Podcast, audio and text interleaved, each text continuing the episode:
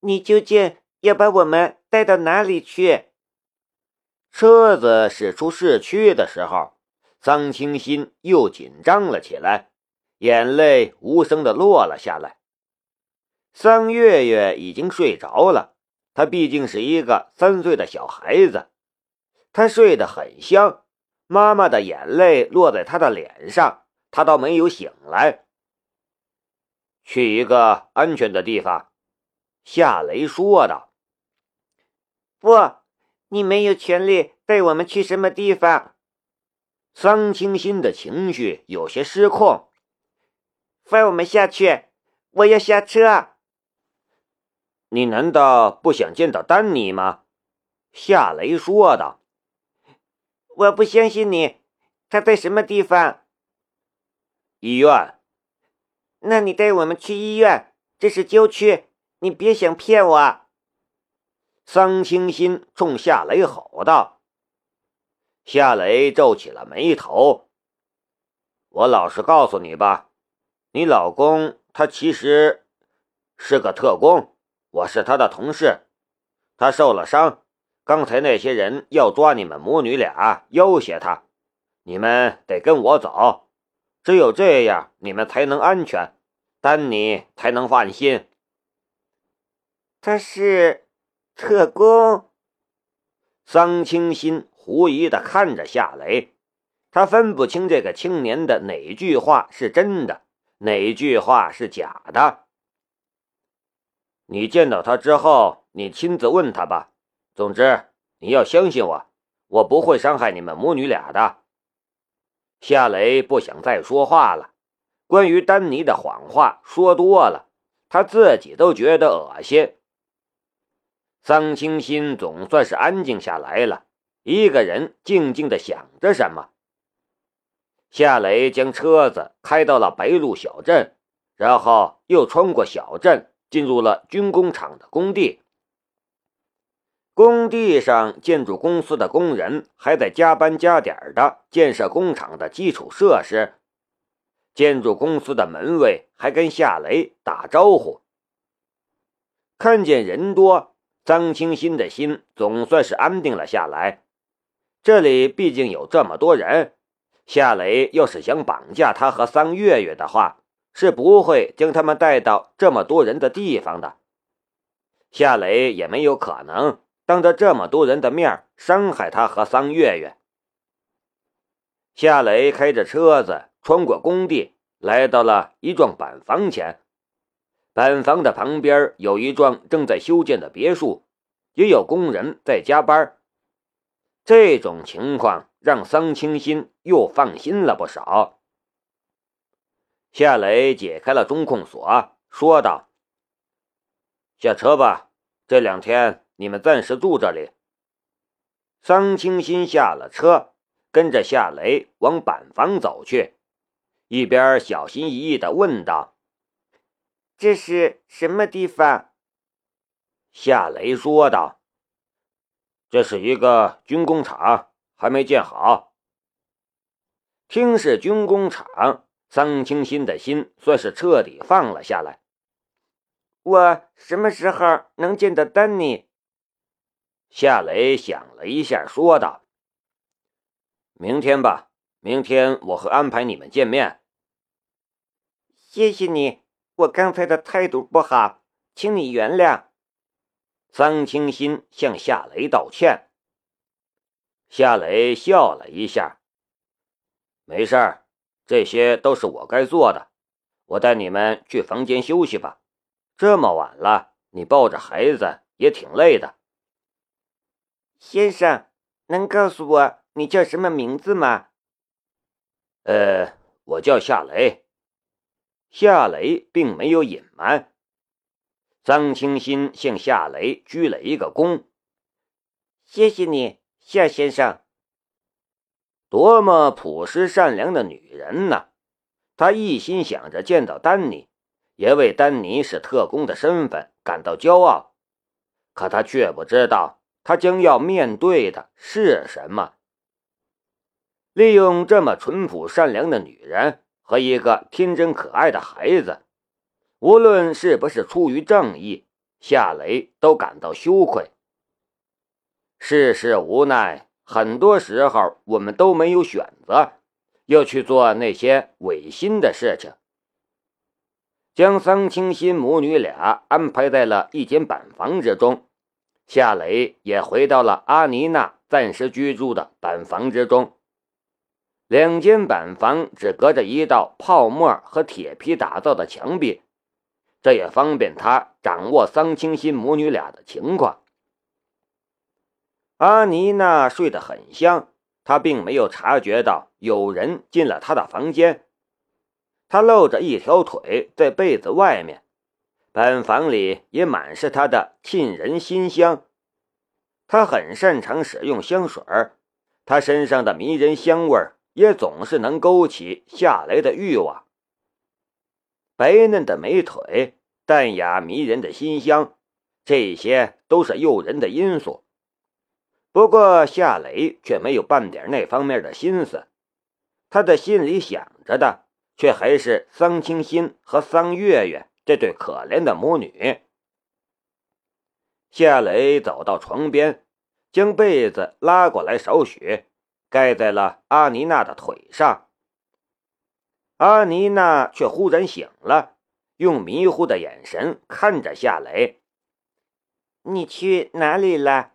电话也打不通，担心死我了。”夏雷说道：“没事儿，睡吧。”阿妮娜钻进了夏雷的怀里：“我睡不着，我一闭上眼睛。”就能看到那个少了半边脑袋的家伙。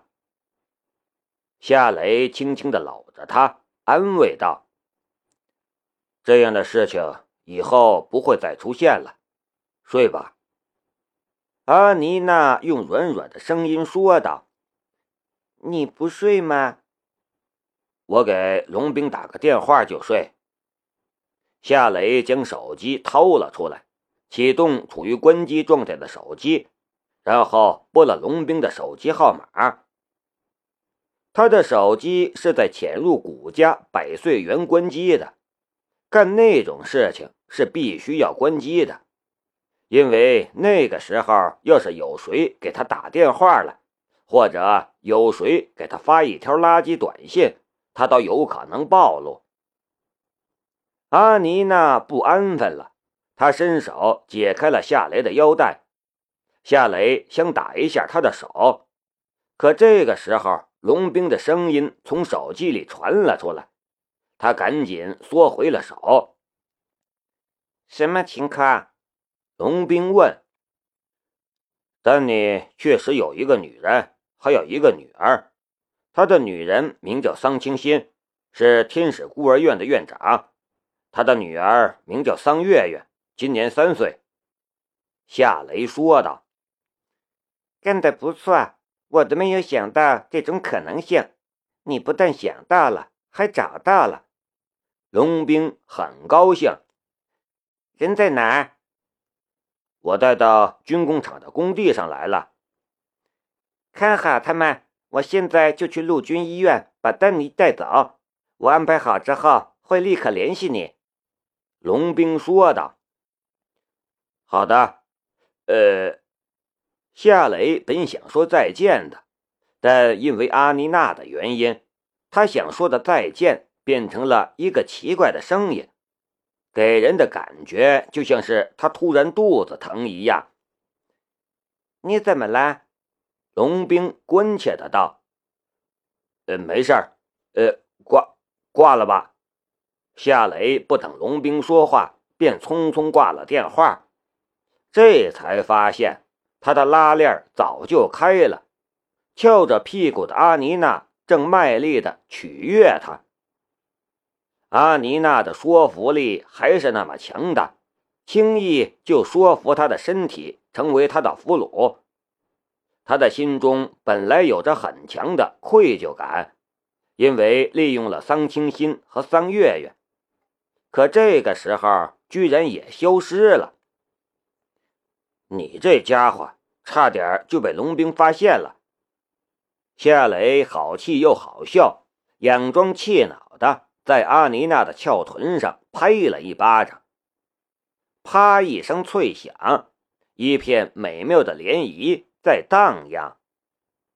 阿妮娜却转过了身来，拿翘臀对着夏雷，她的嘴巴没法说话，但这个动作似乎是对夏雷说了一百句充满挑逗的话语。夏雷无语，他苦笑了一下，伸手拿下那条黑色的蕾丝花边激情有起，也就有落。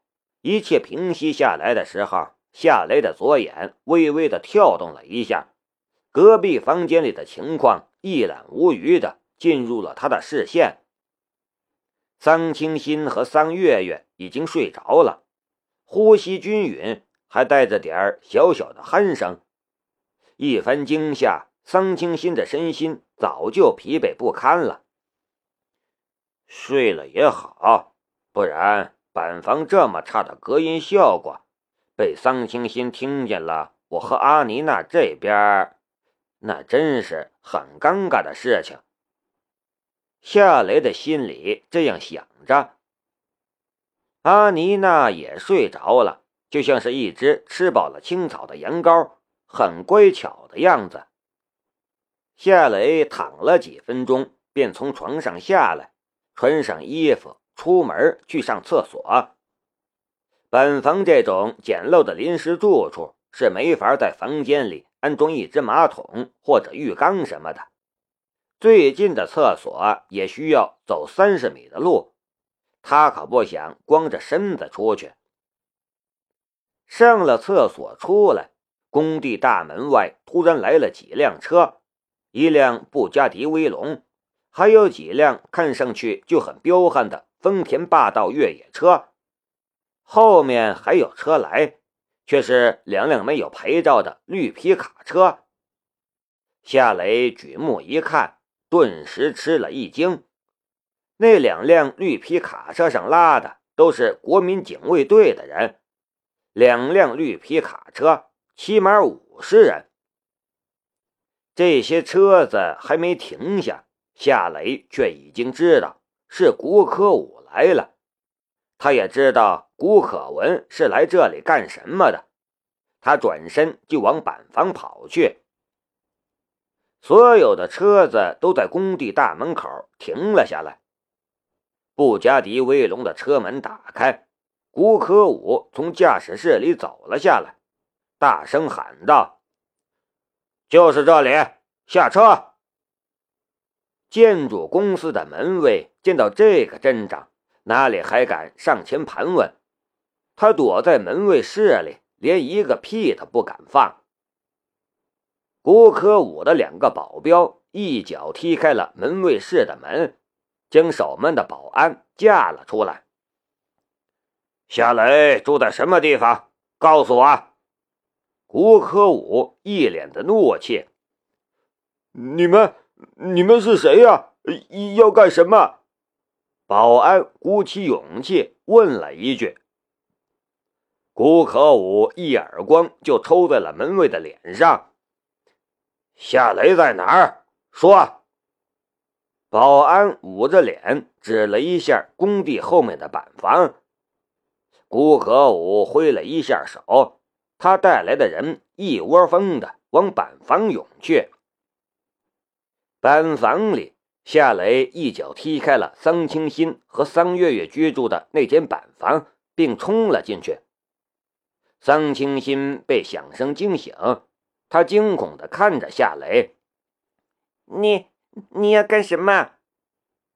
夏雷却什么都不说。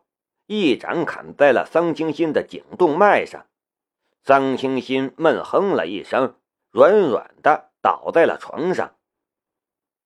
夏雷将桑清心扛在了肩头上，然后将睡得很沉的桑月月抱在了怀里，转身就往板房外走。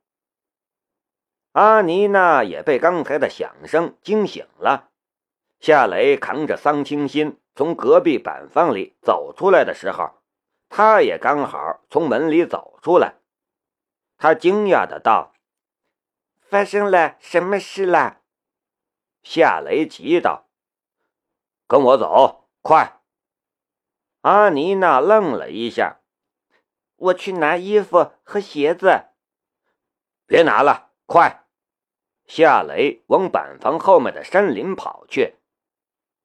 这个时候，阿妮娜也看见了工地上一大群人正往这边来。